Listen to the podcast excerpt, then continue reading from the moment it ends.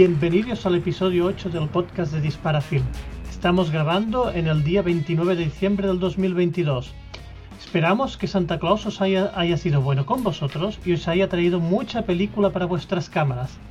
Y si habéis sido vosotros excepcionalmente buenos, a lo mejor os ha traído hasta un carrete de Belvia 50, pero solo para los más buenos esto.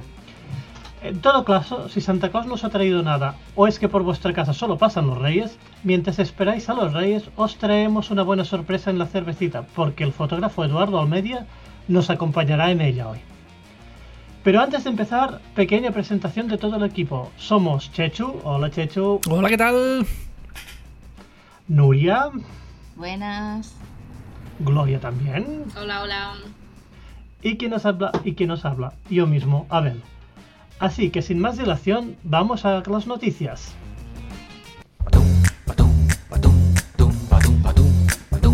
Sucesos fotoanormales.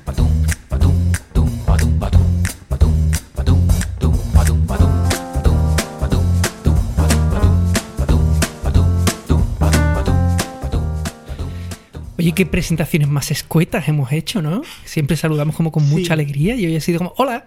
Ha sido... Estamos aquí. No, no, no, no os habéis lanzado. Eh, Esto digo, bueno, pues vamos, ti- vamos tirando al siguiente. Claro que sí, claro que sí. Bueno, lo, venga, Lo que os pasa es que tenéis ganas de llegar a la cervecita. puede Os ser, conozco. puede ser. Es Bueno, eso.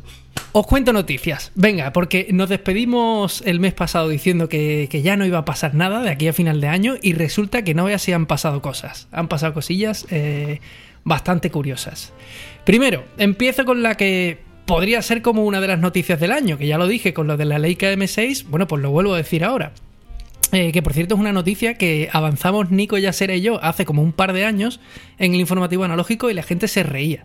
Eh, pues fíjate que al final era verdad. Pentax, eh, la marca clásica que actualmente solo vende reflex digitales y la Ricoh GR digital, pues ha anunciado hace muy poquito que va a volver a diseñar cámaras analógicas. Y ojo al matiz, que es muy importante, a diseñar cámaras analógicas. No solo hablan de fabricar, sino de diseñar desde cero. Así que hablamos de, traernos al siglo XXI las cámaras que, que fabricaba Pentax, ¿no? Eh, así que no, no van a fabricar la Pentax Camil, que hay mucha gente que se ha apresurado a poner eh, la foto de la maravillosa cámara por ahí en, en distintos vlogs por todo el mundo, sino de se trata de diseñar desde cero. Eh, que yo siempre he pensado además que debe ser como más rentable, ¿no? Porque vete tú a saber dónde han guardado la máquina con la que fabricaban la Pentax Camil, ¿no? La tendrán por allí cogiendo polvo en un, en un cuarto. En fin, lo han anunciado a través de, de un vídeo en el que cuentan bastantes detalles sobre su hoja de ruta. Pero como el vídeo está en inglés y es muy largo, pues yo te lo resumo amablemente. Han anunciado no una, ni dos, ni tres, sino cuatro cámaras de 35 milímetros. Lo siento por las personas que disparan formato medio, vamos poquito a poco. Pero tened en cuenta que, bueno, que 35 milímetros es el formato más popular con diferencia. Y que, por ejemplo, eh, hoy en día es que ninguna de las marcas populares fabrica ni diseña lentes para formato medio. Eh, bueno, ya sabéis que el formato medio digital no llega a ser formato medio, es como un, como un eh, sensor de 35 milímetros que ha tomado mucho Red Bull, ¿no? Eh, así que todavía queda mucho para, para ver cámaras de formato medio. Dicen que van a empezar eh, con el diseño de una compacta barata. Uh, os recuerdo que Pentax tenía una serie que se llamaba la- las Pentax Spio, de las cuales hay como 200 millones de modelos, desde muy básicos hasta, bueno, un pelín así más avanzados, ¿no? No parece que lo que vayan a diseñar sea una cámara de estas chusqueras de plástico eh, sin autofoco ni medición, con objetivo de plástico y cutreces de estas, ¿no? Sino que parece más bien una cámara, bueno, básica, pero con distintas funciones eh, modernas. De hecho, hay muchas funciones que se podrían incorporar a este tipo de, de cámaras muy fácilmente, como medición puntual, doble exposición, eh, algún tipo de control manual o semiautomático, ¿no? O compensación de exposición, cosas así que no estaban presentes en cámaras mmm, de estas así baratitas de los años 90 y que yo estoy seguro que hoy en día se podrían incorporar muy fácilmente. ¿eh? Bueno, la segunda cámara que lanzarían más adelante sería una compacta avanzada, lo llaman. Eh, os recuerdo que Pentax tiene la Ricoh GR3 digital, esa cámara tan pequeñita, basada en la Ricoh GR de carretes, eh, de la época, pero súper vitaminada, con mucha tecnología moderna de hoy en día. Así que imagino que Pentax querrá diseñar algo así como la Rico GR3, pero con carretes. Y claro, esto sería yo creo que un súper acierto, eh, ya que Pentax eh, al final ha sabido rentabilizar o canalizar muy bien esta cámara eh, hacia un público muy fan, los fans de la Rico GR, que hay muchos. gente que hace fotografía de calle, gente que le gusta la fotografía japonesa, gente que se flipa con Deido Moriyama, todo esto, ¿no? Así que, que bueno, mm, bueno, ya sabes que por ejemplo el amigo J. Barros la, usa mucho, ¿no? Mm. La tercera cámara, dicen que sería una reflex y no sé si quizás inspirada en algo mecánico tipo Pentax Camille o algo así, o, quizás más rollo Pentax eh, MZ o Pentax eh, ZX y todas estas así que sacaron en los últimos tiempos. Eh, así que, y bueno, por último, por lo que he estado leyendo, parece que como colofón quieren sacar una reflex de alta gama. Mm, no sé qué es esto, porque Pentax realmente nunca tuvo una burrada de cámara tipo Nikon F6 o Canon 1V o cosas así, al menos que yo, que yo sepa. Eh, creo que lo más cercano que hubo era una que se llamaba MZS o algo así, que en realidad era una cámara de aficionado pero muy avanzada, de estos que, ¿cómo le llaman ellos? Eh, pro, mm, pro yo no sé qué. ¿Semi-pro? Sí, algo, así. Eh, pro entusiast o algo así lo llaman, ¿no? Así que bueno, me imagino que esto tendrían que diseñarlo mm, desde cero. Así que lo que lo que sí aclaro es que Pentax no tiene absolutamente nada ahora mismo. Eh, solo tiene unas ideas y una hoja de ruta, de ruta. Así que no, no hay nada diseñado ahora mismo. Y bueno, bravo por Pentax, que siempre va un poco a su aire. Os recuerdo que Pentax es la única marca de las más populares que hay ahora mismo que ha dicho que no se pasan a las digitales sin espejos, que, que ellos van a seguir haciendo reflex, porque bueno, porque es el producto que quieren seguir ofreciendo y que quieren seguir ofreciendo como productos distintos, ¿no? Y bueno, hasta aquí con esta noticia. Si queréis saber más, pasaros por eh, disparafilm.com, que ahí hay un articulito bastante completo sobre este asunto. Vamos con la segunda noticia, que también es muy muy interesante y que también adelantamos en el informativo hace mucho tiempo. Se trata de Tetenal, el fabricante alemán de química fotográfica que ha dejado ver por redes sociales una nueva química a color C41 y aquí está la novedad, en pastillas. En concreto lo hemos visto en la cuenta de Instagram de la revista Silver Grain Classics, que han tenido la suerte además de poder probarla. Y bueno, ¿por qué es importante esta noticia? Pues porque ahora mismo los kits de química color están bastante caritos, unos 40 o 45 euros el kit con el que se pueden revelar 16 carretes. Ya no se compran a 25 euros esos kits. Eh, pero bueno, sobre todo porque el gran problema que tiene la química color es que una vez abierta, en teoría, caduca a los 3 meses. Y yo no sé vosotros, pero yo no disparo 16 carretes a color en 3 meses porque básicamente arruinaría a mi familia. Así que aquí es donde entra en juego la, nueva química de pastillas de tetenal, cuya principal característica es que básicamente se podría decir que no caduca. En teoría sí tiene una fecha de caducidad, pero bueno, funciona, siempre. Es decir, probablemente este sea un producto más caro, en formato pastillas, pero por lo menos no vas a terminar tirándolo a la basura. Así que esto eh, facilita que a quienes nos gusta ensuciarnos las manos en el laboratorio, pues eh, bueno, y que no gastamos tantos carretes, pues podamos revelar sin tener que preocuparnos por si la química está en buen estado o no.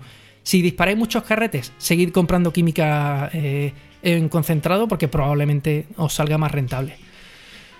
A todo esto, recuerdo que Tetenal ya sacó hace un año pastillas de este tipo, pero para blanco y negro y que además pudimos probarlas en Disparafilm gracias a los amigos de Foto R3 que nos mandaron un botecito de pastillas. Si te apetece eh, echarle un ojo a esto, eh, hay una serie de vídeos en nuestro canal de YouTube, te pasas por allí y le echas un ojo. Y bueno, seguiremos informando cuando lancen las pastillas eh, y por supuesto las probaremos en cuanto, en cuanto las lancen. Vámonos ahora con unas noticias rápidas. Vamos con un par de noticias. La primera es que Lomography ha lanzado una aplicación gratuita para invertir fotos, eh, que por cierto funciona tanto en la web como en el móvil. O sea, podéis invertir una foto rápida haciendo una foto con el móvil a un, negativo. ¿no? Es muy sencilla de utilizar, así que yo la veo muy recomendable para gente que acaba de llegar al maravilloso mundo de la fotografía analógica. Eh, y bueno, si queréis un método como muy rápido y muy sencillo para digitalizar negativos.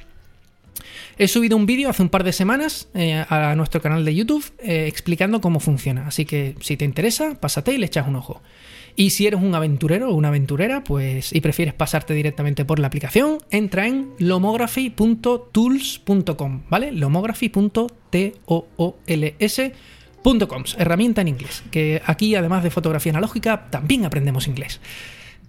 Ahora vamos con otra muy rápida sobre eh, podcast de fotografía para recordaros que El espejo de Vivian y Francesca, el nuevo podcast sobre fotografía de Inma Barrio y Leire Chazarra, se estrena la semana del 16 de enero con la visita de Joan Foncuberta.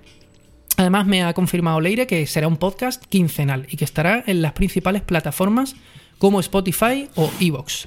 Eh, así que fuerte abrazo para Leire y para Inma y mucha suerte con el podcast, que seguro que es maravilloso.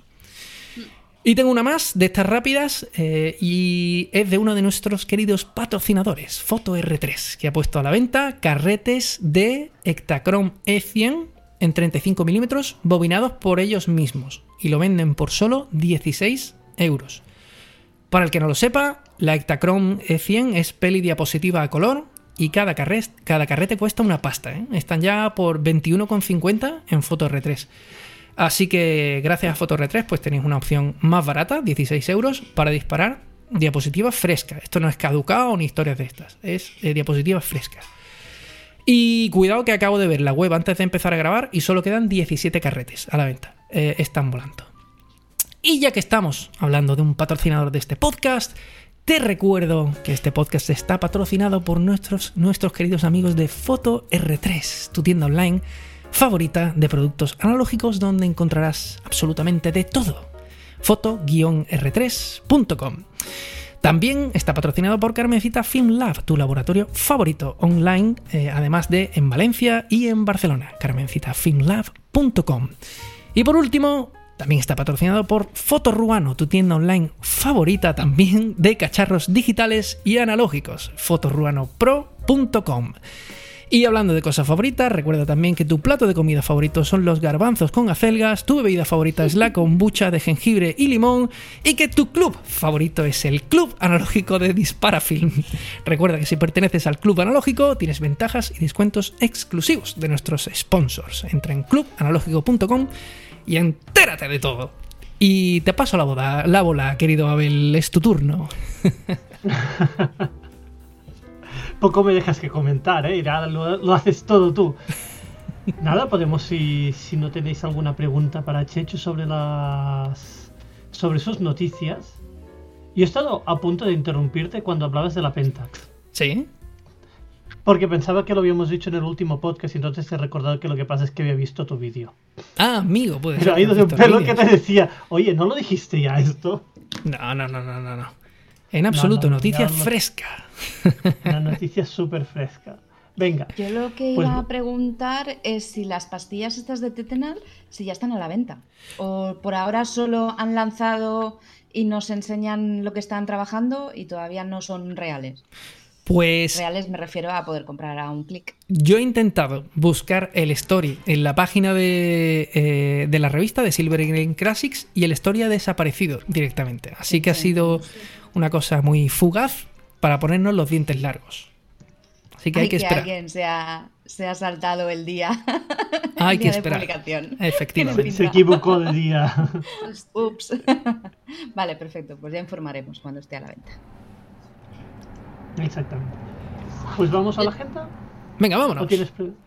¿O ¿Gloria? ¿Gloria? ¿Gloria? Mierda. que he dicho, vale, no, eh, vale, no, ya lo digo. Eh, yo cuando lo estabas hablando, eh, pensaba, siempre me, estaba imaginando una cámara, lo de Pentax, me refiero? Sí. Cámaras mecánicas. Y no van a ser mecánicas. Bueno, en teoría, la que sí creo que han asegurado que va a ser mecánica es la, la última que van a hacer, que es la, la grandota, la Super Pro. Esa seguro que va a ser ah. mecánica. Y la Reflex. Pues no lo sé. La Reflex, la otra que van a hacer. Habrá que esperar. Mm, vale, vale, pues esperamos. Esperamos y lo hablamos. Venga, ahora sí, nos vamos a la agenda, ¿no? Ahora sí. Consulta todos los contenidos en disparafilm.com. ¿Qué, cuándo, cómo?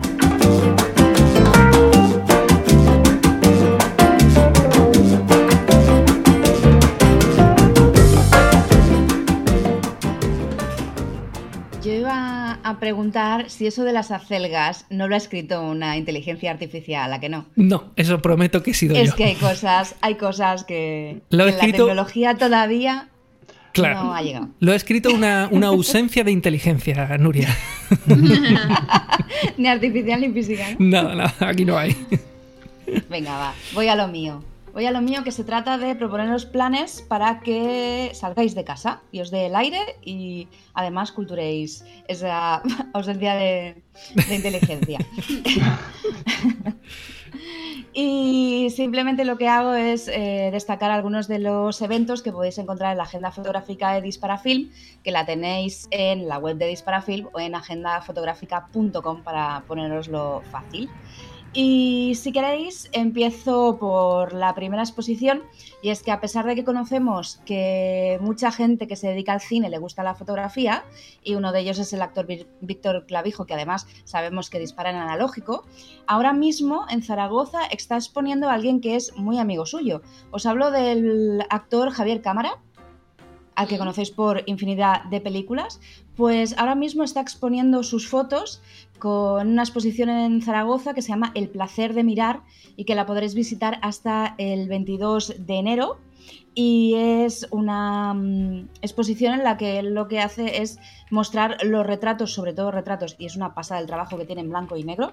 Os lo recomiendo que le echéis un vistazo a las fotos que hemos subido en, en la agenda fotográfica o que entréis directamente a la web de la Galería y Escuela Spectrum Sotos, que está en Zaragoza, para que veáis el trabajazo que tiene en blanco y negro, sobre todo de retrato y de esas bambalinas ¿no? que no vemos detrás de lo que se cuece mientras se hacen las pelis, se ruedan series o, todo eso. Así que mm, os invito a que le echéis un vistazo porque a mí me ha sorprendido mm, gratamente sobre el trabajazo que tiene Javier Cámara en fotografía en blanco y negro damos un salto y lo hacemos porque nos vamos de Zaragoza a León y es que ya más o menos voy controlando los gustos musicales de cada uno de vosotros, pero no sé si el pop está entre ellos.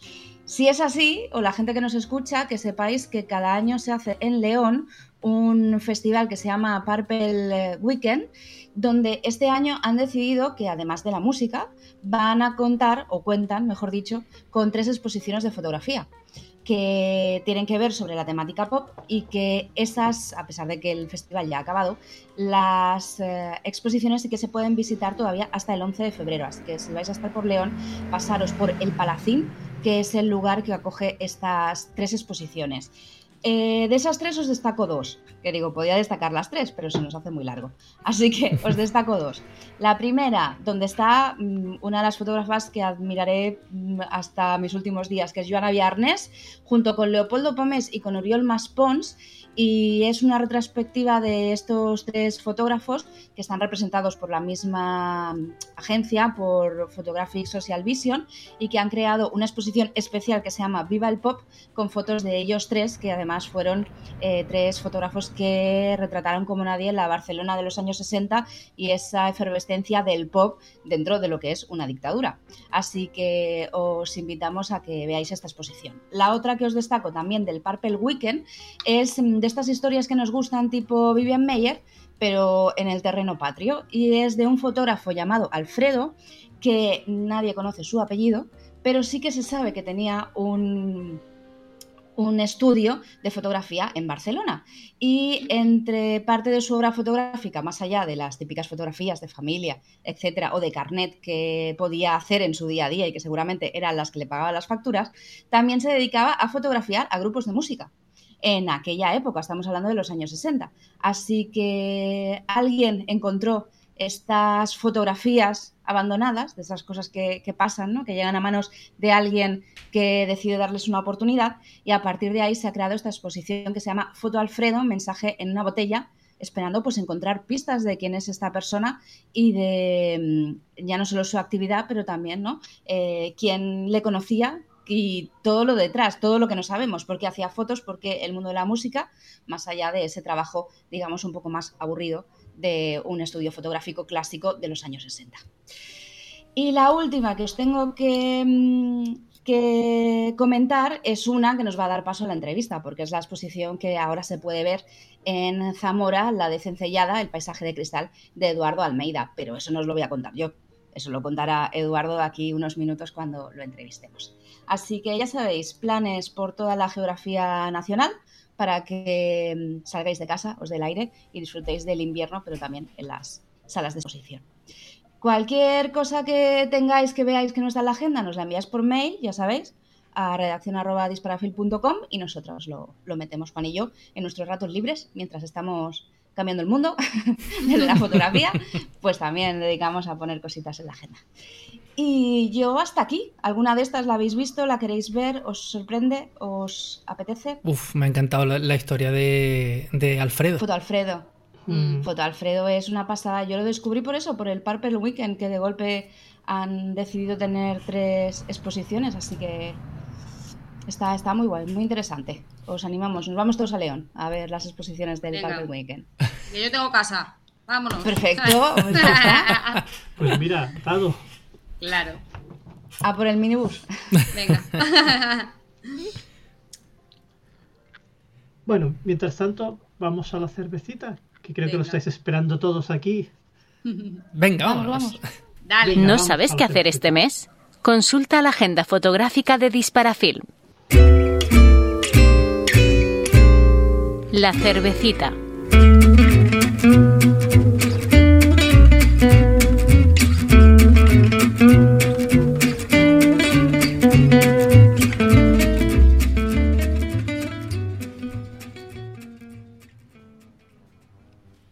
Bueno, ya te- antes de...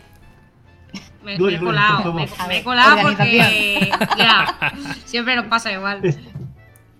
Eh, no, digo que mm, antes de dar paso a mm, Almeida, eh, os recuerdo que como siempre cada mes eh, pues, publicaremos la, entrevista de fotógrafos por el mundo. Esta vez será a Ricardo Cegarra desde Perú, que no habíamos hecho nada en Perú aún. Y bueno, él es un fotógrafo profesional, voy a resumirlo mucho, quien le interese tendrá la entrevista en, en unos pocos días.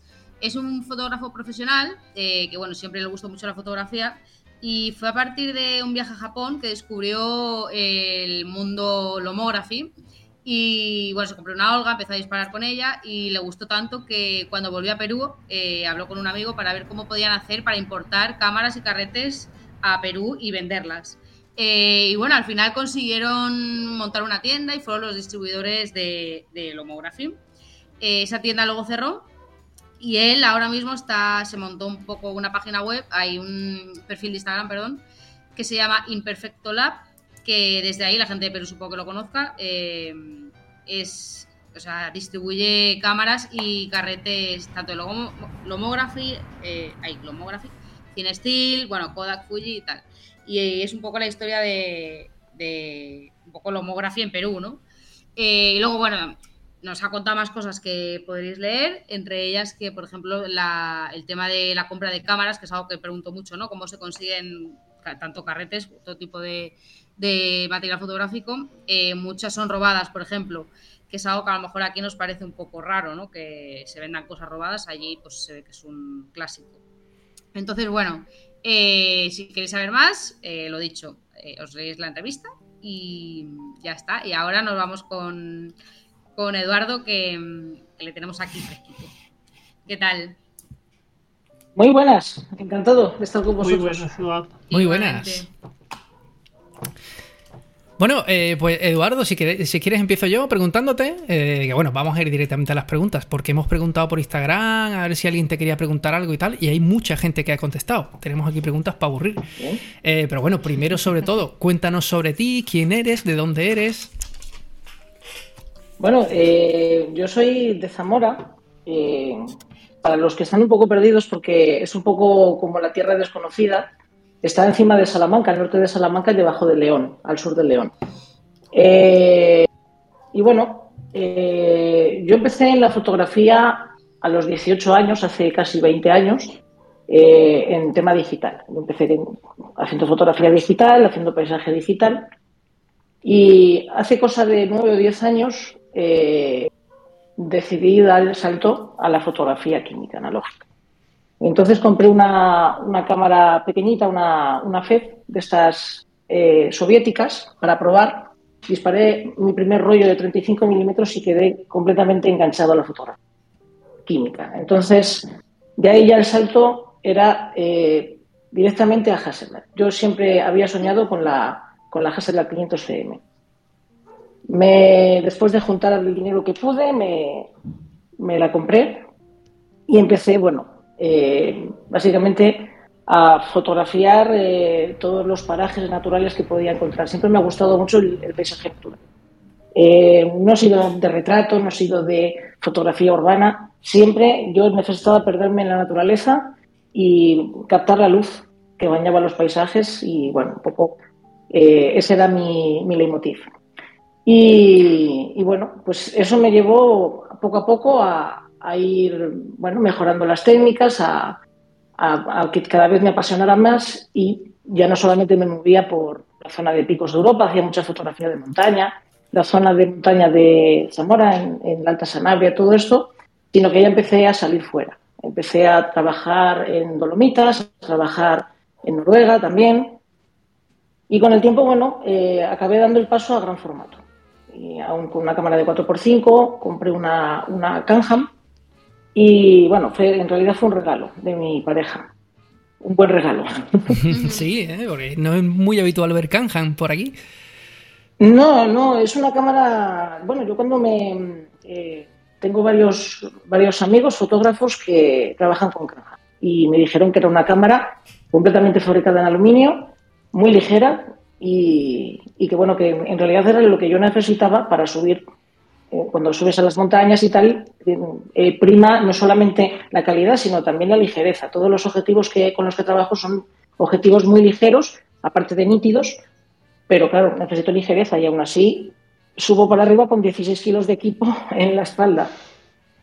Que se dice pronto, Pero al final, bueno, sí, sí, no, bueno, al final te acostumbras, ¿eh? Te, te conviertes en un hombre mula y tiras para arriba. Oye, tengo curiosidad, eh, la Hassel cuando te la compraste, se podía comprar una Hassel todavía, ¿no? Ya por curiosidad, ¿cuánto te costó una Hassel? ¿Hace cuánto tiempo? Yo hace nueve años, eh, por mi Hasselblad, de segunda mano, lógicamente, pagué, yo creo que del orden de 1.280 euros, una Hassel 500 cm con un, con un planar 80 milímetros CF. Y, y ahora mismo en el estado que yo la compré, eh, probablemente se van al doble. He estado mirando porque al final, bueno, pues siempre llegas y dices, necesito otro cuerpo, por si acaso usted falla en algún momento, necesito algún visor más y tal, y los precios están de locura. Nada más que un respaldo te puede costar ya lo que te costó, bueno, no, 1200 no, pero sí te puede costar 400, ¿no? O 500, solo un respaldo, ¿no? Sí, yo en su momento los respaldos los compraba por 200 en muy buen estado, prácticamente como nuevos. Por 200, 250 ya era mucho, ya picaba caro en aquella época. Venga, preguntad vosotros, que si no me lío yo aquí a charlar. Yo, yo voy, quiero ir directo al grano, ya que Nuria nos lo, ha, nos lo ha comentado antes. Vas a, vas a inaugurar una exposición, ¿verdad? ¿Nos cuentas un poco sobre ella? No, bueno, ya se inauguró El, 17. El 17 de diciembre, el, sábado 17 de diciembre se inauguró. Exposición de sencillada y paisaje de cristal. Bueno, este es un trabajo eh, que, va desde 2016 a 2021, a lo largo de cinco años, eh, y está, todas las imágenes están tomadas eh, en, en, lo que es las orillas del río Duero durante durante el fenómeno atmosférico de la cencellada eh, a su paso por Zamora, el, Duero. Entonces, es un tipo de paisaje muy... Me han llegado a decir eh, que, ve mucha soledad en él, muy solitario, muy atmosférico, siempre esas imágenes envueltas en, niebla, en la escarcha del, del hielo, el frío, eh, es un poco esa idea y muy, muy silencioso. O sea, transmite ante todo, aparte de soledad, un silencio absoluto, porque en, el momento de estar allí con la cámara, mi idea principal era transmitir eh, esa sensación que yo tenía. Esa sensación no solamente de, soledad, porque eran unas horas del día en las que prácticamente no había nadie, y luego aparte, eh, absoluto silencio. No se oye ningún pájaro, no se oye ningún animal. prácticamente era completamente mudo el paisaje. Y es un poco esa sensación la que yo quería transmitir. Eh, la exposición consta de la serie completa y la exposición, porque ya es una, es una serie que yo, eh, bueno, la, yo creo que ya está cerrada, no creo que eh, la doy ya por finalizada.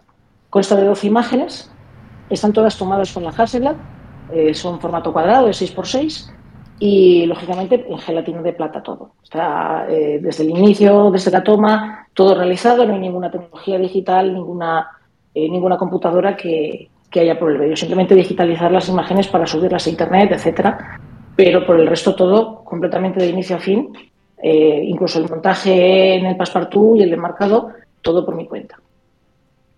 Y a propósito de esto que comentas, em, te lanzo un par de preguntas que, han preguntado otras personas, ¿vale?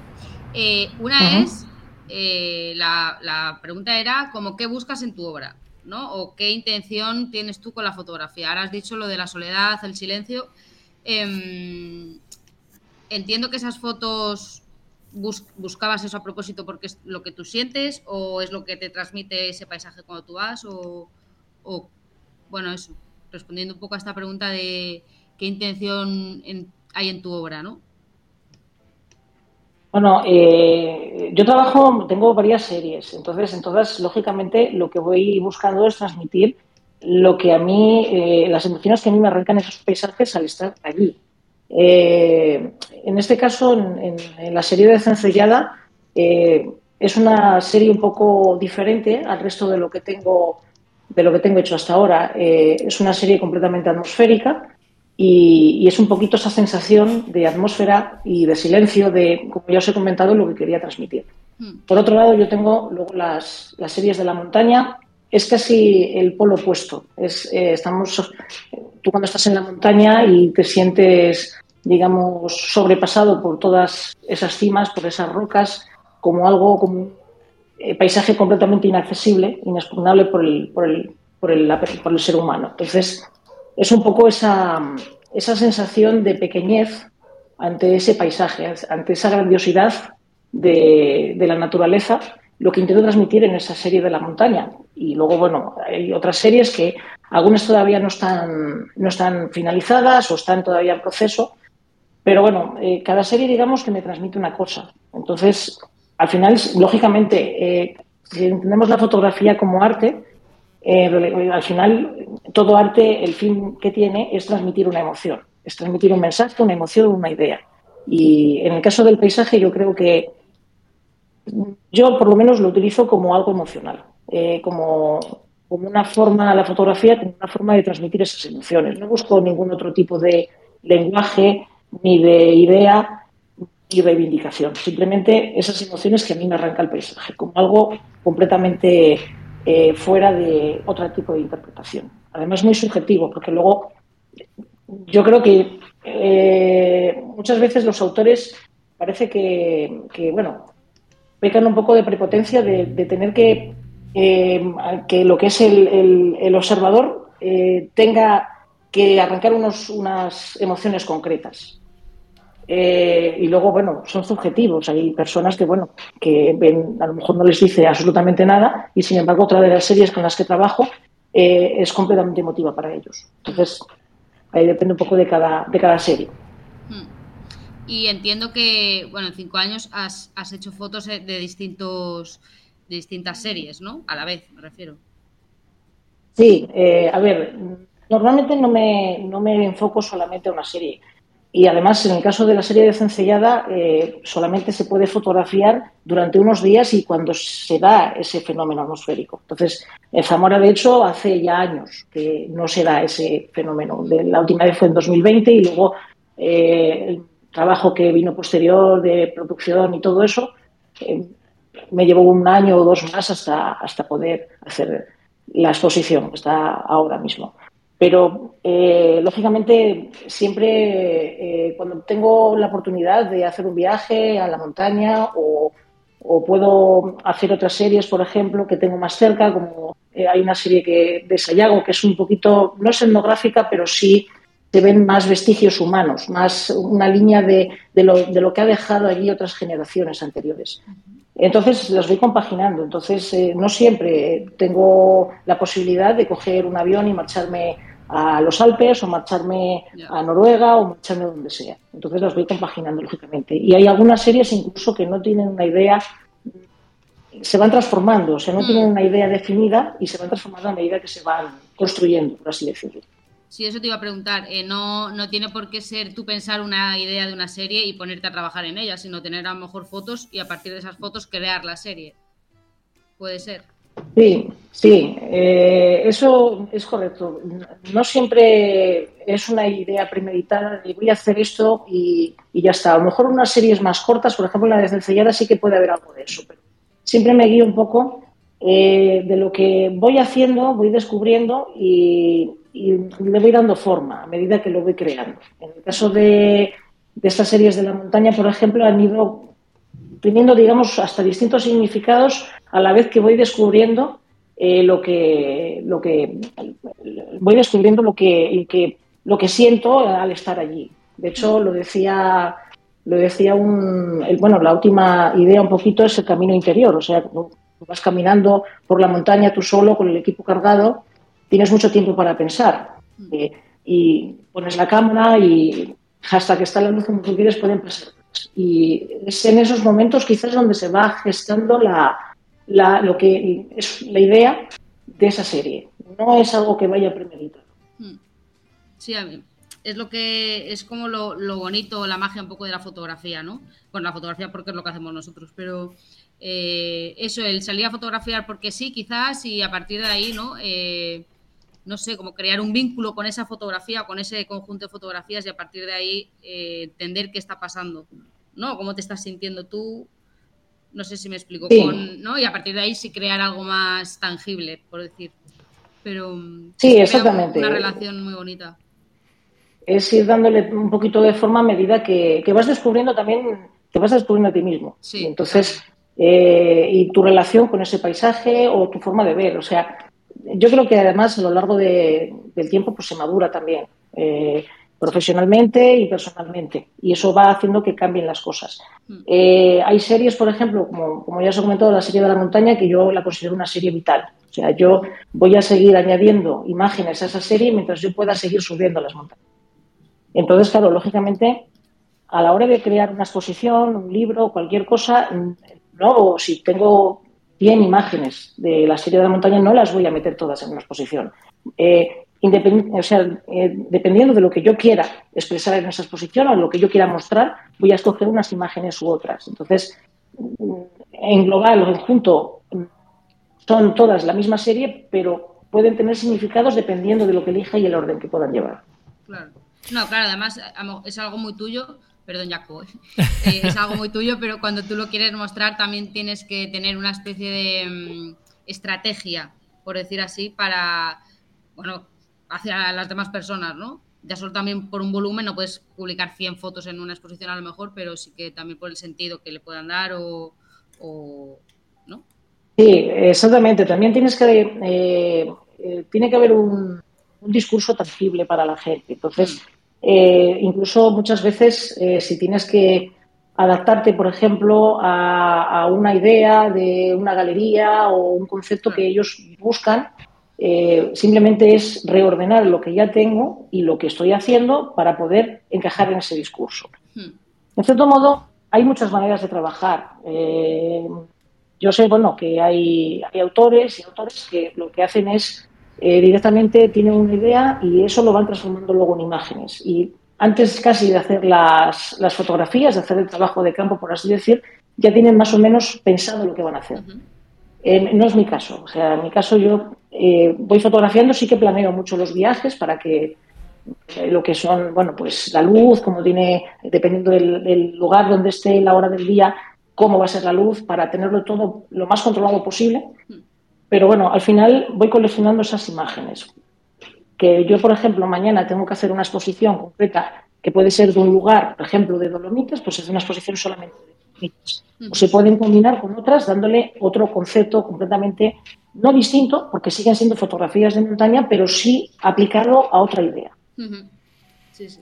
Que además a mí me gustaría ponerlo bastante en valor porque en los últimos años parece que la tendencia es a que o tienes un proyecto preparado con antelación antes de salir a hacer fotos o no eres un fotógrafo, no eres fotógrafa. Y, se ha perdido quizás la esencia de, la fotografía, que al final era gente que se cargaba una serie de cacharros y de químicos encima y se iba a zonas del mundo inexploradas a enseñarlas, a mostrarlas. No sabían a lo que iban, no tenían un proyecto.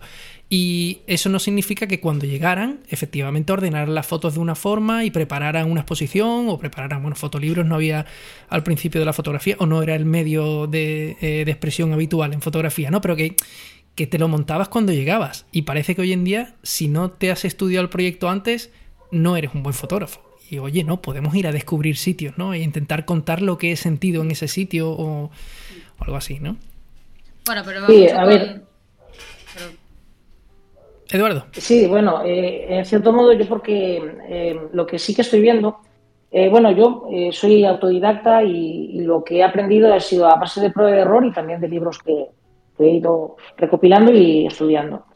Pero claro, cuando llega un momento en el que dices, tengo que mostrar mi trabajo, lo que ya tengo un volumen de trabajo y una calidad que yo creo que ya se puede empezar a mostrar, me encuentro con que en todos los lugares te piden Hombre, lógicamente una coherencia, pero claro, te dicen, ¿y este proyecto de qué va? Dices, hombre, de las montañas. Dicen, no, pero me tienes que contar algo más. Dices, claro, y luego te dando cuenta que todo, todo lo que viene siendo la gente que, eh, todos los que han, digamos, hecho sus estudios de fotografía, de, lo que es eh, artes plásticas, etcétera, eh, arte visual, al final, o que vienen con el máster de fotografía, eh, les han enseñado, les han inculcado siempre que tienen que salir a hacer un proyecto, estudiar lo, que, lo que sería una idea, coger una idea, darle forma y darle forma con imágenes. Primero crear, digamos, un mensaje o una retórica que se acople luego o que esas imágenes se acoplen a esa retórica. Hay muchas maneras de verlo. Lo que sí me temo yo, lo que veo yo por la gente que, que está trabajando cuando termina sus, sus carreras, cuando termina sus estudios, es que mm, muchos chicos y chicas que terminan esto empiezan y, están eh, completamente condicionados quizás por esa idea de hacer un proyecto sólido. Eh, desde mi punto de vista, bueno, tiene lógica de que, digamos, está un poco, eh, digamos, esquematizado cómo tienen que hacerlo. Pero yo creo que hay otras muchas formas de hacerlo. Yo, por ejemplo, me he encontrado con eh, con alumnos, que yo doy talleres tanto de campo como de laboratorio, me he encontrado con alumnos con el máster de fotografía de la Universidad de Barcelona que vienen y dicen, a ver, a mí me han, me han explicado todo esto, me han dicho como eso, me, han dicho que cómo, tengo que hacer los proyectos y tal, pero es que, claro, yo quiero hacer un proyecto de paisaje, pero no sé cómo mirar, no sé cómo hacerlo. Y entonces tienes que encauzar un poquito ese taller para explicar cosas que a lo mejor no son tangibles, no vienen en los libros muchas veces y que no les explican. Y en base a eso luego ellos ya van dando forma. Hay formas y formas de hacerlo. Total, total. Eh, fiel defensor de, también ir a descubrir el mundo. No solo plantearte cómo tiene que ser el mundo y después demostrarlo con fotos. No, no. Puedes ir a un sitio, puedes descubrir el mundo y, y contar lo que has visto. Sí, sí, totalmente. totalmente. Nuria, estás muy callada. Yo, yo tengo un par de... Sí, es que no quería interrumpir porque está muy interesante la conversación. Yo tenía una pregunta más práctica, que igual es un poco más tonta, y luego otra un poco más seria. Empiezo por la, por la práctica. Viajas con tu equipo. Em, sabemos el problema que tenemos con los nuevos escáneres que se están poniendo en los aeropuertos y se ha hablado mucho de cómo afectan en 35 milímetros o en formato medio, pero no sabemos cómo afecta a las placas. ¿Tú te has encontrado algún problema con, el material fotográfico cuando viajas? A ver, en las placas de gran formato eh, le afectará exactamente igual que en los rollos de película. Yo hasta ahora no he tenido ningún problema porque, vamos, eh, Creo que antes me llevan detenido antes que meter la película por el escáner. De hecho, eh, es curioso porque depende, depende del aeropuerto y depende del lugar. Eh, uno de los aeropuertos con los que más problemas he tenido precisamente es en Barajas. Eh, es que además siempre es lo mismo. O sea, vas y todo y corriendo, venga, pasa por aquí y tal, y, vas con la bolsita, con los rollos de película, con las placas, eh, una bolsita de estas, decir, digo, oye, mira, perdona, es que aquí llevo película fotográfica y tal, que no puede pasar por... No, no, métela en el escáner. Digo que no, que no. Te tienes que poner serio y decir, oye, esto es mi trabajo. O sea, yo no puedo arriesgarme a que esto salga mal. Esto es mi trabajo. Y ya, pues, muchas veces, ya de mala manera, llegan y dicen, dile a la Guardia Civil que venga. Digo, digo, eso es lo que quiero, que venga la Guardia Civil. y rapidito. Sí, pero sin embargo, por ejemplo, yo que sé, hay otros aeropuertos, Italia, Francia, eh, por ejemplo, y eh, sí, te hacen a lo mejor, te pasan la, eh, la toallita esta de test de drogas por si pueda ser cualquier cosa, pero no te ponen ningún problema con otra, no sé, con otros modales mucho más comprensivos. Y siempre me choca que en España siempre tengo ese problema. Se, nota, se nota en los países que hay cultura fotográfica. Es verdad que te vas a Reino Unido, te vas a Alemania y normalmente te tiene que tocar alguien con muy mala idea para que no te hagan una inspección manual. Pero se nota en los países que hay más cultura fotográfica que te dicen, venga, dame la bolsita y venga para adentro. No pasa nada. Mm. Yo no he tenido nunca ningún problema. Ah, no, tampoco. Bueno. Es que justo hace poco publicamos en, en Alemania no. Mm, publicamos en el blog la experiencia de un compañero en Estados Unidos y tal, y, el pobre pues ha tenido muy malos resultados con los rollos, por eso más que nada la, curiosidad por otro formato diferente, que al no ir en el chasis mm, que estamos acostumbrados de 35, pues no sabía si quizá podía tener algún problema extra pasando por, por un escáner. Y la pregunta seria viene a preguntar sobre la elección por tu fotografía en el papel del blanco y negro en ese sentido y luego ya aparte para la gente que le gusta más el saber marcas mm, y tipos de película, pues qué película es la que usas o si usas varias, etcétera. Bueno, el, hecho de utilizar blanco y negro en lugar de color, eh, el color primeramente me, me, parece complicadísimo trabajar en color. No he trabajado en analógico, en, en químico, en película, no he trabajado nunca en color ya para empezar, pero me parece complicadísimo hasta incluso revelado, etcétera. Eh, y luego, bueno, por otro lado sí que, el blanco y negro, digamos que desde mi punto de vista, cuando quitas todo ese color, quedan, eh, es cuando puedes trabajar con las texturas y con los, con los matices de la luz. Y además es que me llama mucho la atención, esto pasa mucho en digital, cuando llega y alguien dice, eh, mira, he hecho esta foto, ¿qué te parece? ¿Es mejor en blanco y negro o en color? Y yo siempre digo, eso lo tenías que haber pensado antes de hacer la foto. Eh, digo, no es lo mismo fotografiar en blanco y negro que fotografiar en color.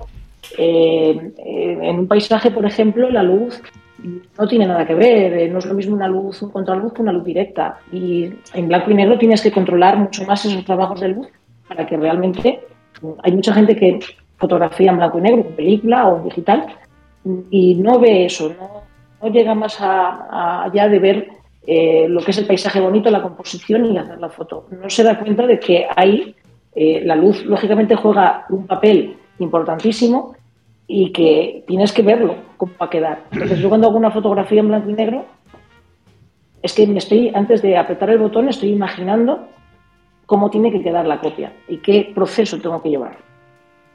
La previsualización, que decía Anseladas. Y luego, en cuanto a película, eh, he pasado por varias películas. Antiguamente trabajaba con, eh, con la Fuji Acros 100. Lo que pasa es que, bueno, hubo este problema de que dejaron de fabricarla, luego salió la 2, eh, doblaron el precio, no lo quisieron, y yo directamente me bajé ya de ese, de ese tren. Y, y bueno, Ilford siempre lo he trabajado, he trabajado, en su momento trabajé la Panefe, pero tuve ciertos problemas, pero bueno, ahora mi caballo de batalla, por así decirlo, es la FP4. Y la uso en formato medio, en 35, alguna vez disparo alguna cámara de 35, aunque no, es un formato que me guste. No, me gusta la estética de una cámara de 35 milímetros, una reflex o una telemétrica, pero luego eh, cuando veo los negativos no sé qué hacer con ellos exactamente. Necesito algo grande. Son de juguete, ¿no? Eh, sí, es como, eh, no sé, hasta qué punto puedo sacar algo de ahí que, hasta qué tamaño, no, no, no me veo, ¿sabes? Me gusta la estética de una cámara, pero no como juguete, por así decirlo, pero no luego el resultado que salgo con ella. Y en formato medio y en gran formato, sobre todo la, la FP4. Mm, sí que es verdad que muchas veces me han dicho, oye, mira, esta película, ¿por qué no la usas? Que es muy buena y tal. Eh, tampoco tengo mucho tiempo de probar otras películas. Entonces, yo sé que la FP4 me funciona bien. Eh, he revelado muchas placas y muchos rollos de FP4, sé cómo reacciona a los filtros de contraste que utilizo, dependiendo de los tipos de luz, sé más o menos la latitud que me puede dar y, bueno, el grano que tiene, que me parece un grano clásico precioso, en su momento la Delta, la Delta 100 y no me, convenció. Y, bueno, eh, digamos que prefiero tener una, una película que controle bien y que sepa cómo va a responder en, la mayoría de los casos en los que voy a trabajar que andar haciendo ciertas pruebas. Y, súper curioso porque te iba a preguntar por eso, por el cambio del tipo de grano. Esto a lo mejor es muy friki para los que nos están escuchando, pero cambiar de la Acros a la, a la FP4 es cambiar también de tipo de grano tabular a grano clásico. Y pasando por la Delta, me parece muy curioso que termines en la FP4 en vez de en la Delta.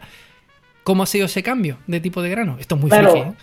al, pasar de. Al, trabajar con Acros y pasar a Infor, eh, lo más parecido que pude encontrar en la Infor fue la Delta 100, que era también, era no Delta, eh, pero claro, la, no es la misma película, no tiene nada que ver. Los contrastes que me daba la Acros eran mucho más ricos que los que me podía dar la Delta. La Delta, eh, quizás a lo mejor tampoco le presté la atención necesaria, pero luego pedí algún rollo de, de panefe y de que era un grano muy fino, muy fino. Eh, y luego ya la FP4, eh, sobre todo me encanta, me parece fascinante ese grano en los cielos, en los cielos con nubes. Eh, meto una, cuando voy a hacer un positivo, meto un filtro 5 para, para, esas nubes. Quiero, quiero que se vea el grano, que se vea esa, esa, esa riqueza clásica. Y al final, bueno, llegas y dices, ¿por qué si trabajo película voy a intentar imitar lo digital. Es que al final eh, el, grano, el grano es bello, ¿sabes? el grano es bello, sí. Totalmente de acuerdo. Yo ¿Y, con, ¿Y con qué? ¿Con qué revelas la FP4? Que yo soy, yo soy es la, mi película estándar también. Eh, yo revelo la película con HC110, con Kodak HC110 y utilizo un montón de, de soluciones diferentes. Normalmente trabajo la disolución H, ¿vale? Porque me permite ya eh, trabajar unos tiempos un poquito más largos, bueno, más o menos el tiempo doble de, de la B, y luego trabajar, eh, sobre todo cuando hago revelados compensados, puedo rebajar los tiempos de exposición sin que llegue eh, a los cinco minutos por debajo que de esos cinco minutos que ya empieza a comprometer la calidad del revelado. Y, y luego, bueno, sí que he trasteado mucho con, sobre todo en 120, y luego eso lo he extrapolado a, gran formato. He trasteado mucho con revelados a dos baños, eh, em, trabajando con diferentes eh, concentraciones de revelador para eh, crear revelados compensados y que, y que no pierda, sin embargo, por ejemplo, en las sombras o en los medios tonos, no pierda los contrastes locales. Y, y bueno, lo mismo me pasa que con la película. Me han dicho, oye, ¿por qué no pruebas este revelador, eh, un pino para este tipo de...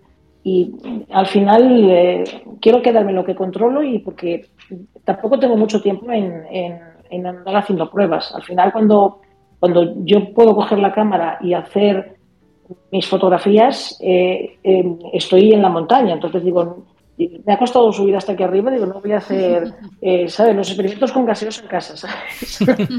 Entonces ya voy a lo seguro, por así decirlo.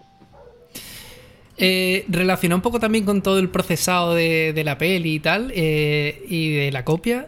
Preguntan en Discord cómo escaneas. Si escaneas negativo si escaneas la copia terminada. Yo siempre escaneo la copia final. El, negativo no. Aparte que me parece aburridísimo escanear negativos. Total. Eh, yo si no lo disfruto no lo hago. Eso es así. Y lo que sí hago son contactos. Contactos en papel RC y de hecho los tengo, eh, voy creando como carpetillas, con los mando, mando todos los contactos cuando tengo buen taco, por ejemplo, por año por, o por viajes o por temporadas, los mando a encuadernar con una espiral como si fuera un cuaderno y son muy manejables. Entonces yo tengo esos cuadernos, los tengo normalmente eh, por casa y tal, y con rotuladores que pueda, estos de pintura, eh, voy haciendo anotaciones y voy escribiendo ahí. Y luego, eh, para escanear, siempre la copia final. Eso es una cosa que yo tenía muy clara, porque eh, aunque el negativo ya es, una, es algo fidedigno, pero un negativo tú lo escaneas, eh, em, em, haces el negativo, sacas el positivo y siempre tienes que ajustar contrastes y tal, pero es que al final lo que a mí me interesa es que lo que se muestre en el trabajo que se ve por internet, que lo único, yo os digo, lo único que se digitaliza es la copia final, es eso, es lo que, lo que ha sido el resultado después de todo el trabajo de laboratorio. Eh, se puede hacer a lo mejor, a veces en la mesa de luz hago una foto con el móvil directamente al negativo, pues para trabajar unos contrastes y tal, pero eh, siempre, siempre, lo que se ve, por ejemplo, en mi página web, siempre lo que, o lo que subo a las redes sociales, siempre son las imágenes de las copias finales, siempre. Bueno, claro, porque para ti el proceso eh, acaba en la copia, no acaba ¿no? en el carrete. Sí, para mí el proceso acaba en la pared del cliente. en la pared del cliente. Ah, bueno, ya, ya. ya, ya, total. Pero bueno, que para muchos de, de nosotras o nosotros, eh, o sea, hacemos las fotos, lo, aunque luego ampliemos, sí que verá que todo el carrete como que lo digitalizamos porque todas las fotos como que importan, entre comillas, hasta ese punto, ¿no? Pese a que luego podamos ampliar alguna o no, pero entiendo que en tu caso no es así. O sea, que lo llevas hasta el final, toda la foto que te interesa. De, hecho, una cosa que ya he, comentado varias veces cuando me preguntan y tal, eh, yo cuando estoy haciendo una fotografía, eh, tengo la cámara con el trípode puesto y todo, estoy enfocando, encuadrando y tal, midiendo la luz. Eh, antes de apretar el disparador, me pregunto a mí mismo si esa imagen alguna vez la voy a positivar y la voy a colgar en la pared. O sea, ya no positivar o intentar positivarla. Si esa imagen, eh, después del proceso de positivado, realmente va a merecer la pena colgarla en la pared. Si la respuesta es que no, además, mm, puedo lograr otra cosa, pero en el, no no dudo. Entonces, eh, directamente no la hago. O sea, aunque me haya costado ahí un montón de tiempo llegar allí, aunque lleve tres horas esperando a que la luz sea la ideal, directamente no. O sea, para mí el fin siempre es el positivo, eh, montado y enmarcado. Bien. Has dicho antes, eh, eh, termina en la pared del cliente. Y yo te voy a hacer la pregunta que todos los que nos gustaría vender fotos nos hacemos. ¿Qué hay que hacer a día de hoy para vender fotos a gente interesada por copias en gelatina de plata? ¿Qué haces tú que no hacen los demás? Venga, y sinceramente. Puedes decir, mis fotos son la caña y las tuyas no. en cafotas. no. A ver, lo primero, lo primero de todo, eh, el concepto de gelatina de plata, eh, fuera de nuestros grupos reducidos, prácticamente por gelatina de plata no lo va a entender prácticamente nadie. Entonces, lo que, lo que hay que hacer es hacer más universal lo que hacemos. Independientemente ya de que lo hagamos de una manera o que sea en digital o que sea eso luego es un valor añadido. Le puedes comentar al cliente que está hecho de forma artesanal en un laboratorio y el, yo, por ejemplo, monto una exposición y pongo exposición de fotografías de gelatina de plata. Y prácticamente el 100% de la gente que entra por la puerta a ver la exposición pregunta, ¿qué es gelatina de plata? Bueno, e, es que al contrario, cuando alguien llega y dice, casi cuando me preguntan, les tengo yo que preguntar, ¿sabes lo que es la gelatina de plata? Y cuando me dicen, sí, por supuesto, es que te, casi te dan ganas de dar un abrazo. Total. Hay que tener en cuenta que em, el hecho de eh, vender la fotografía, lo que tienes que buscar, quizás nos tenemos que olvidar un poco de todo el conceptualismo, de todas esas ideas y al final buscar el que alguien que realmente, mm, sin entender de fotografía ni siquiera, o quizás sin, sin buscarle más que una estética, una fotografía, sin buscar ninguna idea, ningún mensaje, nada, simplemente porque le remueva por dentro, vea belleza y le guste, o por otras muchas razones. Pero bueno, al final lo que tenemos que buscar es que la, gente de a pie de calle, que entienda o no entienda de fotografía, le guste y lo vea digno de colgarlo en la pared y de verlo todos los días. Eso es lo importante. Entonces, muchas veces cuando creamos trabajos con idea de meterlo en una galería, eh, no, porque al final mi cliente tiene que ser un coleccionista. O sea, no nos volvamos locos. En España habrá 10, 20 coleccionistas serios como mucho. ¿Entiendes? Hay más fotógrafos que clientes. Eso no, no puede funcionar. es imposible. Entonces, eh, quizás a lo mejor nos tenemos que bajar un poco del pino de la idea artística, de arte, y decir, bueno, eh, habrá gente que lo valore como una, un objeto de decoración. Pero al fin y al cabo, lo que yo quiero es vivir de ello. Y hay gente, yo tengo clientes que mm, lo valoran, lo ven, les gusta. Hay muchos clientes que dicen, no, mira, lo siento, pero el precio que no, no me lo puedo permitir o no está dentro de mis prioridades. Y hay gente que sí. Y hay gente que te compra una, dos y tres, o las que sean, y te pone tres copias fotográficas en un pasillo o te las pone en el salón o te las pone encima del de y, al año siguiente vuelve y dice, oye, que es que me falta un hueco aquí, quiero otra, y la vendes también. Y al final es un poco esa idea. Tienes que buscar eh, eh, realmente el cliente que lo va a comprar. El decirle que es gelatina de plata, el decirle que explicarle todo que está hecha en un laboratorio, eh, es una fotografía química, que no hay ningún ordenador de por medio, que está hecho artesanalmente bajo la bombilla roja, eso es un valor añadido. Para que entienda que simplemente no has estado cacharreando en Photoshop, has apretado la y ha salido la foto. Eso digamos que es lo que, lo que la gente va a entender cuando tú se lo expliques. Pero que vengan directamente a, a preguntarte por gelatina de plata, prácticamente en lo que yo llevo hasta ahora, prácticamente nadie. Que, por cierto, aprovecha y explícale a nuestros queridos oyentes qué es una copia en gelatina de plata. es muy sencillo, tampoco. Yo eh, lo simplifico para, para la gente que normalmente me pregunta lo mismo. Es simplemente una fotografía química, fotoquímica, en blanco y negro. Como siempre, tú lo has imaginado con la bombilla roja en el laboratorio, eso, tal cual. Hay otras muchas opciones y tal, pero básicamente, y luego ya cuando le explicas por qué se llama gelatina de plata, pues porque hay una emulsión, que es una gelatina, que normalmente viene eh, piel, huesos de animal, que se hace esa gelatina, y luego están los alumnos de plata. Ya ahí, si ya ves que te siguen tirando, pues le vas a explicar. y luego se exponen a la luz, se revelan, pues ya lo sabemos todo. Hmm. Eh, y. Ay, que iba a preguntar.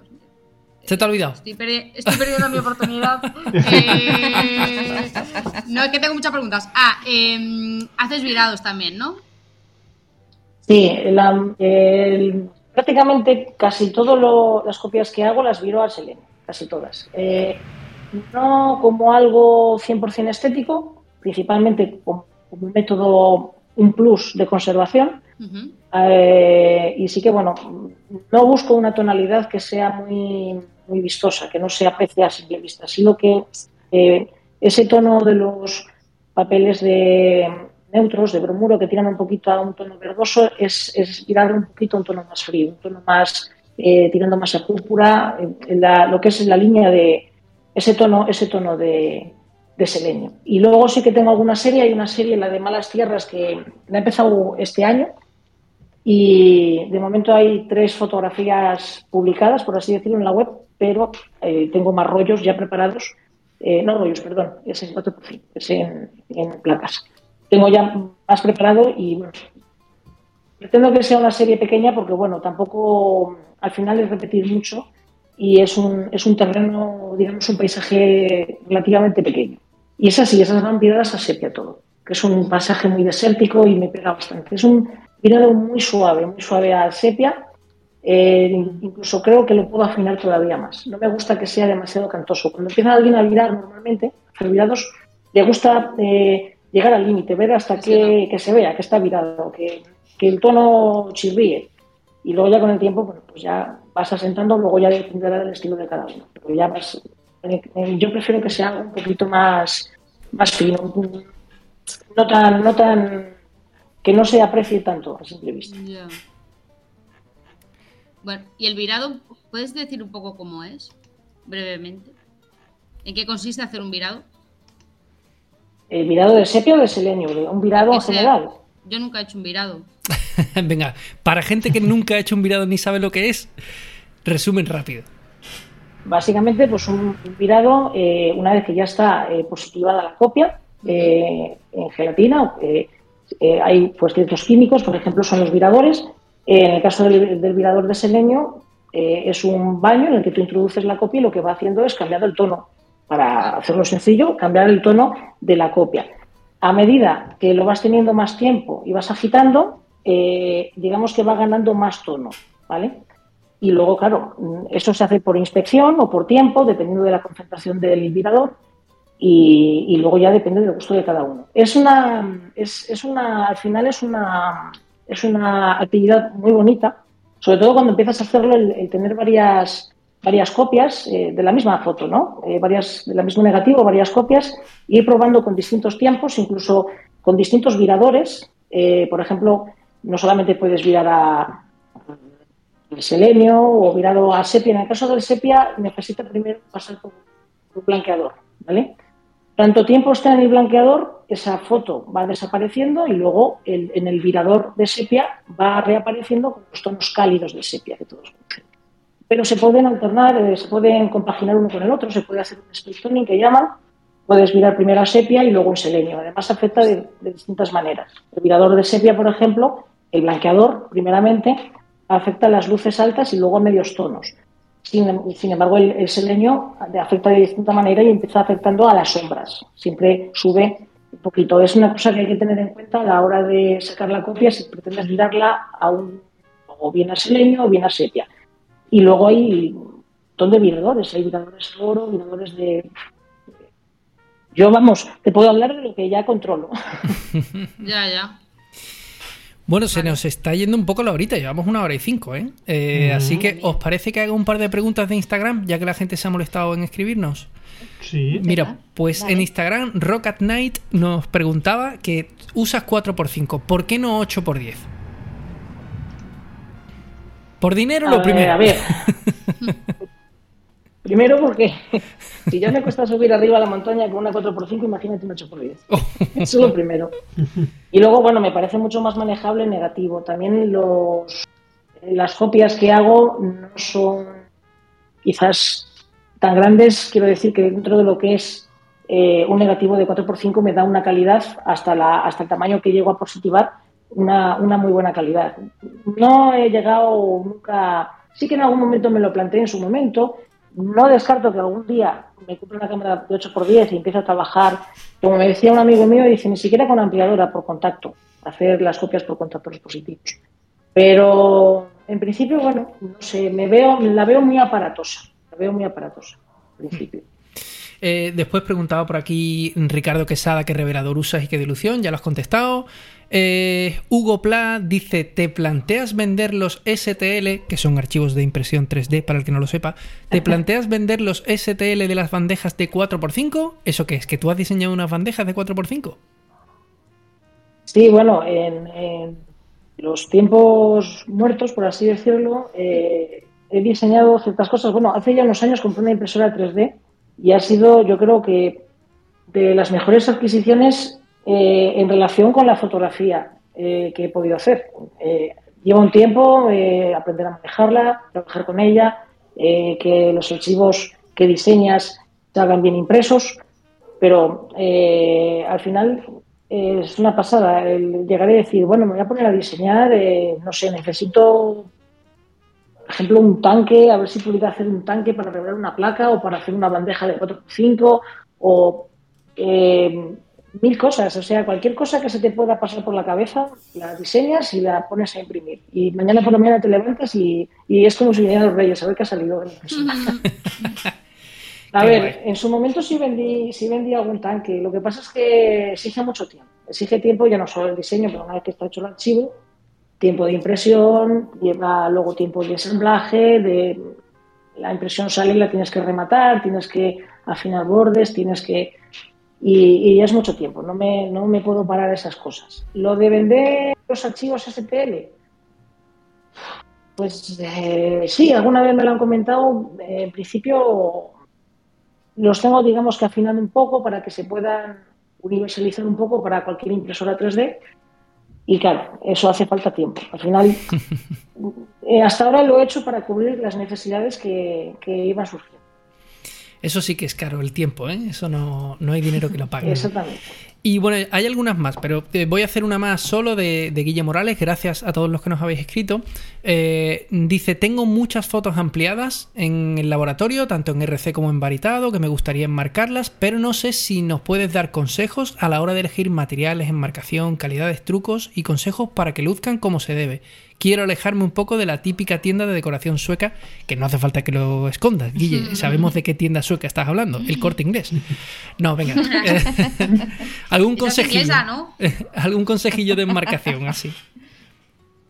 A ver, eh, el tema de la tienda sueca, eh, yo las copias las, las monto en seco y las enmarco sea, que el cliente me diga, no, pues mira, quiero un marco en doble macizo, quiero un marco en blanco, porque la decoración que tengo, por lo que sea. Eh, es que, ¿qué fue antes? ¿El huevo o la gallina? Es que realmente eh, estas tiendas suecas, eh, esa idea de decoración la ha copiado de la fotografía clásica americana. O sea, tú ves cualquier película americana antes de que existiera las tiendas estas y, y realmente era como presentaban las fotografías. Entonces, fue un poco ellos los que copiaron esa idea. Lo que pasa es que hay mucha gente que, que lo ha visto, eh, ese formato, por así decirlo, de, de, marcación, lo ha visto en esas tiendas y claro, desde luego la, la, diferencia principal es que estos marcos que suelen ser económicos de estas tiendas suelen ser en melamina, suelen ser, además es que se, se aprecia, o sea, si lo ves se aprecia. Si tú te vas a un marco que sea de madera, a ser posible una madera maciza, eh, simplemente lacado en negro a poro abierto, que se note que es madera, ya crea una diferencia. Y luego tienes un montón de tipos de marcos eh, con diferentes, eh, no todos van a ser rectos, los hay, hay unos que me gustan a mí mucho, que igual empiezo a trabajar eh, para alguna exposición que hacen como un inglete hacia adentro y además son muy gruesos, de 6 centímetros, 8, incluso 10 centímetros de profundidad.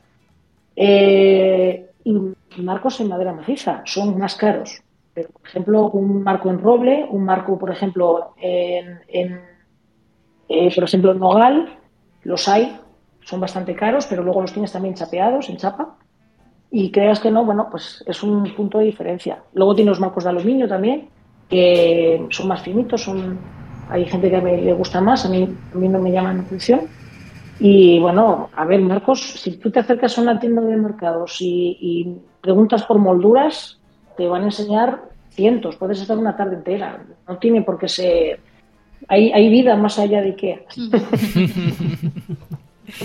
Bueno, y hay eh, tropecientas mil preguntas más teníamos preparadas, pero es que se nos va de las manos. Eso, llevamos una hora y cuarto casi. Mm. Así que, a ver, ¿qué hacemos?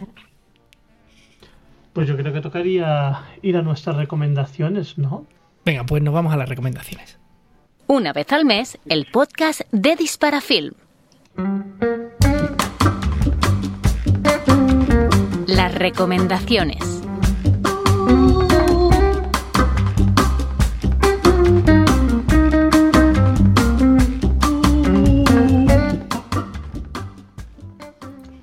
Eduardo, nosotros terminamos todos los podcasts dando cada uno de nosotros una recomendación fotográfica de cualquier tipo.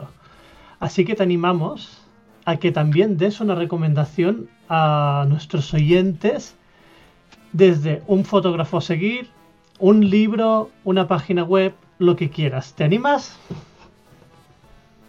Sí, sí, sí, claro. Mira, eh, os puedo... El último libro que he comprado eh, y que fue eh, es de un fotógrafo que, aunque lleva muchos años, lo he, lo he conocido recientemente, no en persona, espero algún día poderlo hacer. Eh, no sé si os sonará a muchos de vosotros, es Bob Colbrenner. Eh, ¿Puedes repetirlo, es un Bob? fotógrafo Bob Colbrenner.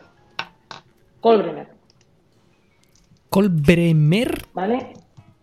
Colbrenner, sí, con K. Vale, Bob Colbremer, con Bob K. Vale. Brenner, Brenner, Colbrenner, Ujú. con N. Ah, Colbremer. K-O-L-B-R-E-N-E-R. Era, Colbrenner. era difícil, ¿eh? Sí. No, no te creas. Bueno, eh, hay algunos apellidos impronunciables, pero este yo creo que es. Eh, este fue alumno de Ansel Adams. No solamente fue alumno, sino que este hombre eh, en los años 70 eh, hizo varios talleres con Ansel Adams y luego acabó siendo uno de los impartidores, uno de los profesores, por así decirlo, de los talleres de Ansel Adams. Y bueno, tiene un trabajo, el último, eh, el último libro que ha publicado, que es California, tal cual, eh, va del paisaje de, precisamente de California, todo lo que son los paisajes típicos de California. Salen eh, imágenes del Parque Yosemite y desde mi punto de vista, bueno, es como una continuación de lo que fue el trabajo de Adams. Mm, él trabaja en 8x10, 4x5, 8x10 sobre todo. Eh, y es, eh, bueno, según lo que es la fotografía directa, que eh, digamos que era un poquito lo, que buscaba Anseladas, el, aparte que luego el, propio fotógrafo hiciera todo directamente, aparte de ser una fotografía que mostrara la realidad como era, que todo, desde, desde la toma de la imagen hasta, hasta el montaje final de la copia, fuera toda hecha por el mismo autor. Y en este caso, este hombre es fino en todos los sentidos. O sea, eh, eh, tiene una forma de encuadrar que, a ver, ir al Parque Yosemite y, y, hacer cualquier fotografía eh, del Hat de Capitán que ya haya antes hecho Ansel Adams es llegar y decir, voy a sacar lo mismo, si es que estoy condicionado. Bueno, pues este hombre es capaz de fotografiar el Capitán, el Hat un montón de, parajes de esa zona, sabiendo, reconocibles completamente, pero alejándose un poco de de Ansel Adams, que en ese estilo, eh, que es otra cosa que otros de sus colaboradores y tal no supieron hacer. Y se confunde mucho el trabajo, digamos que era, es una repetición del trabajo que ella hizo. En este caso no. Y luego además es súper fino, súper fino en el laboratorio, es una maravilla. Eh, yo veo, eh, quiero viajar, este lo suele trabajar varias, varias galerías de California y no tardando mucho espero viajar a California y, conocer estas galerías y ver ese trabajo de Brenner en vivo y en directo, las copias, los positivos, mm, porque es que tiene una finura, yo he visto, he tenido la suerte de ver copias canceladas, es muy fina, trabaja muy bien, pero es que este hombre es todavía va más allá, o sea, es increíble, al punto que puede llegar de perfección de la copia. Estoy viendo fotos mientras que charlamos y es una auténtica barbaridad. O sea, hay una foto que, que lo mismo te la conoces, unos rayos. Sé que es como muy espectacular, una mm. foto, unos rayos, pero. Y tormentas, fotografía varias sí. Ostras, que hacer eso en 8x10. Es que este libro, este libro de este libro de California no es fácil encontrarlo. Aquí en Europa yo tuve que mover muchos hilos, me salió por un pico, pero bueno, yo era una necesidad tener ese libro. Y el libro en Estados Unidos no es caro, o sea, son 70 dólares, es un libro de una muy buena impresión eh, eh, y, bueno, pues unos, unas terminaciones muy buenas. Y el tema está, además viene firmado. Eh, son ediciones muy pequeñas de libros y los firma. el problema, claro, son el, el, transporte desde allí, lo que es el envío, aduanas, que cuando llego aquí, pues imagínate, te coge el paquete y te, Dice, si lo quieres bien y si no, pues... y te lo cruje, te cruje vivo. Y no sé si me salió al final por los 160, 170 euros el libro puesto aquí. Pero bueno, es un libro que de vez en cuando lo, saco de la estantería, de la vitrina, lo, paso las hojas con cuidado y, paso, paso unos minutos mirando cada imagen. Es, es sublime, directamente sublime. Espectacular completamente. Hmm. Bueno, venga, ¿a quién le toca? Pues muchas gracias. A ti. Venga. A mí, por ejemplo. por hablar. Ya sabes que quien habla le toca. Venga, yo, yo voy a algo menos exclusivo, voy a algo a lo que puede acceder prácticamente cualquier persona, que es eh, el documental eh, An Impossible Project de... Eh, bueno, de alrededor de todo el, mundo Polaroid, ¿no? Me he quedado ahí, que estoy a la vez cambiando de pestañas para lo que... Arranca, arranca. Eh, bueno, An Impossible Project, que es un documental eh, alemán sobre el científico loco este austriaco llamado Florian Kaps, que es el señor que consiguió salvar la división de fotografía instantánea de, la empresa Polaroid con su proyecto eh, Impossible Project. que imagino que muchos de los que nos están escuchando le- les sonará, ¿no? Impossible Project. Y, que, bueno, básicamente es una empresa puente entre la antigua Polaroid y la nueva Polaroid que existe ahora mismo, que, bueno, es herencia de, Impossible Project. Y bueno, no voy a contar muchos más datos porque si no os voy a hacer spoiler. Pero lo que más me gustó del documental, eh, sobre todo, es que no va exclusivamente sobre el tema de la fotografía instantánea o la fotografía fotoquímica, sino que incide mucho más en, en la idea del amor por la tecnología analógica en general, ¿no? Por los cacharros eh, mecánicos, por las cosas que, que se pueden tocar y que ocupan espacio en tu casa y que cogen polvo, ¿no? No como los ceros y los unos. Y, y bueno, es sobre todo sobre las cosas únicas, que es una cosa que le, le fascina, ¿no? El, estas cosas que con control C y control V no, no las puedes duplicar, ¿no? Mm. Y, y bueno, también me parece muy interesante eh, la parte como del negocio, ver cómo un tío puede ser un genio eh, persiguiendo una idea, pero un auténtico desastre a la hora de, de convertir un negocio en, renta, en rentable, ¿no? Así que documental muy recomendable que podéis ver en la plataforma Filming, que es muy baratita. Sí. Venga, y nomino a eh, Gloria, por ejemplo. Anda. Eh, vale, yo mi recomendación es un libro también. O sea, también, también. Bueno, es un libro.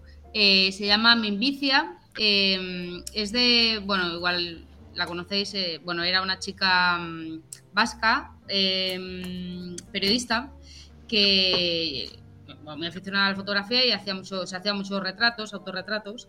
Y mm, tuvo un cáncer gástrico y bueno, se estuvo haciendo. Yo la conocí por Instagram y eh, bueno, contaba mucho su día a día, ¿no? Eh, a través de fotografías y a través de palabras. Y bueno, ella acabó muriendo y su familia ahora ha hecho un libro con esas fotografías y con parte de... No hay mucho texto, sí hay frases de, de Olatz, que es la chica la que murió. Em, sí que hay frases y, y es un libro muy emotivo. Bueno, obvio ya sabes lo que ha pasado, entonces ya lo miras con, ese, con esa visión, ¿no? Pero las fotografías son brutales, bueno, para mi gusto, y son retratos blanco y negro. Y mm, bueno, entras en ese aura, ¿no? De un poco de saber un poco el final, saber lo que está pasando. Eh, y bueno, su familia ha hecho ahora un, eso, una compilación de, de fotos. Y, y ahí está, es mi recomendación. Es triste, pero bueno, creo que también es, bueno, es parte de la vida y por mucho que no nos guste, Bueno, es real, así que ayuda a visibilizar mucho un problema que está muy entre nosotros. Y además, total. bueno, eh, el libro es muy baratito, por cierto, eso lo cuesta 21 Sí. euros y merece la pena. Sí. Venga, nomina. Así que venga, Abel. Venga, pues yo voy a voy a uno más técnico. En mi caso, mi recomendación. Seguramente la mayoría de vosotros ya lo conocéis, eh, de los nuestros oyentes seguramente la mayoría también, pero por si hay algún despistado, era creo que de, obli- de recomendada obligación. Es el blog de Valentín Sama. Para quien no lo sepáis, Valentín Sama es un es fotógrafo profesional, con estudios de óptica y es un gran docente. Intervino en la. Tuvo la página web DSLR, DSLR Magazine, que después pasó a ser Albedo Media. Antes que eso estuvo trabajando y creo que fue responsable de la revista TP. En cualquier caso, su blog, donde encontraremos sus art- artículos de opinión, que todos son maravillosos, y muchos artículos técnicos que son de una profesionalidad absoluta y que es una maravilla leerlos, ya sea de la temática que sea. Yo es un blog que sigo desde hace muchísimos años y que creo que vale un imperio. Además es una persona con un gran conocimiento técnico que lo sabe expresar de una manera muy, muy clara. Supongo que todos lo conocíais, ¿no? Yo lo conocía. Sí. Sí. De algo no sonaba. Sí, sí, sí. sí. De algo sonaba, ¿verdad? Y, y hace unas publicaciones que ya quisiéramos nosotros, ¿eh? También él publica una vez, no sé, cada al mes prácticamente, pero Sí, lo que hace lo hace con un cariño y una profundidad. es, una maravilla, es una maravilla. Es igual que el tema no te interese, te lo lees igualmente. La última publicación de las Leica CL, por ejemplo, fueron es fantástica, con unas fotos preciosas de las cámaras. Mm. Realmente vale mucho la pena, es una fuente de conocimiento infinita. Y ya está. Pues Nuria, Pues Nuria. Venga, quedo yo. Me, sí quedo yo, está claro. Yo vengo con un libro que se llama Barcelona Vista desde el Besós. El Besós es mi barrio, es mi patria. Y este libro lo que junta es a un fotógrafo francés que personalmente no conocía y googleando un poco he visto que tiene un montón de premios y reconocimientos y una, mm, digamos, como un trabajo muy constante en lo que es fotografiar el paisaje urbano y su gente.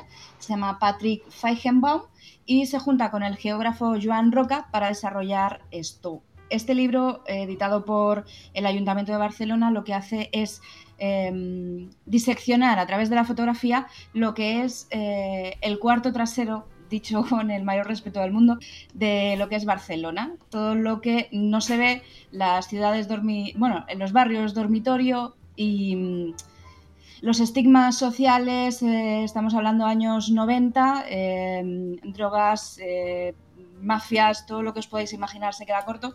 Eh, la presencia de la heroína hizo mucho daño y se perdió casi toda una generación, contando que a la vez a pocos metros estaban celebrando los Juegos Olímpicos. ¿no? Todo ese, esa diferencia ¿no? de, de, estar viviendo en la misma ciudad a pocos kilómetros y de cómo las cosas cambiaban y todo ese afán, digamos, desde la gran metrópolis como es Barcelona, de intentar poner orden en toda esa zona, pelotazos urbanísticos, etcétera, etcétera. Total, todo eso es el contexto, pero lo que mola son las fotos. De hecho, hay mucha, hay la parte de Joan Roca Pobre, que no me la he leído, pero se lo prometo leerlo aprovechando en Navidad, porque lo que he visto es las fotos. Y bueno, lo que podéis ver, pues eso son fotos en blanco y negro, retratos de lo que es la vida de barrio, gente de barrio. A ver, por aquí de lo que podéis imaginar, eh, barrio a las afueras, periférico de una gran ciudad como puede ser Barcelona, Madrid, o, o, podéis poner la que, la que os apetezca porque más o menos son todas iguales. Tenéis trabajo en blanco y negro, en color, y bueno, es una vista de más de 15 años de cómo va evolucionando la, la zona.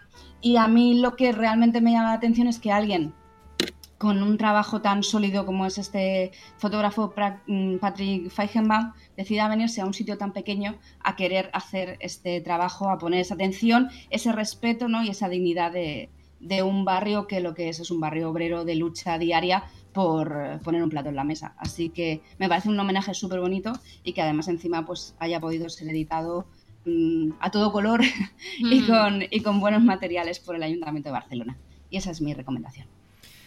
Y el, el, niño de los precios informa que solo 20 euritos, ¿eh? sí, sí, está muy, bien. bien, muy bien. Es lo bueno que tiene que haya una administración pública detrás que claro. mantiene el precio un poco bajo, aunque sabemos que si fuera editado de otra forma sería bastante más caro. Eduardo, ¿para cuándo un libro? ¿O tú no eres de fotolibros y tal, prefieres más copias? Eh, bueno, hace sí que alguna idea tenía y llevo tiempo con alguna maqueta el problema es eh, la idea, en, en, un principio tenía, tenía dos ideas, ¿no? O publicar un libro que fuera eh, en impresión eh, inkjet y que fuera eh, impresión digital y que fuera eh, tapa blanda, algo que fuera económico. O por otro lado, publicar, hacer un libro, siempre buscando la autopublicación, porque ya no es que yo siempre he sido muy, yo me lo hizo, yo me lo eh, no me gusta que haya luego gente mediando por ahí. Eh, o publicar algo que ya sea una tapadura, un, aunque sea una inversión ya más grande, un cuatricromía, eh, offset. Entonces, eh, ando todavía con, con, esas cosas. No sé, no tengo prisa. Eh, no, ahora estoy ya muy metido en eso.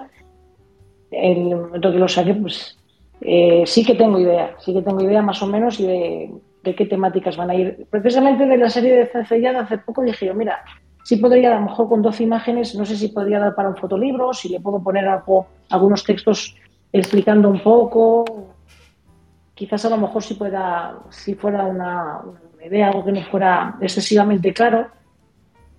Pero bueno, eh, ahora este, este, por lo menos hasta dentro de tres o cuatro años no tengo, no tengo previsto hacer nada de eso. Ahora mismo el, el año que viene, 2023, eh, eh, bueno, este año, claro, cuando lo escuchen, eh, ya lo tengo programado hasta noviembre.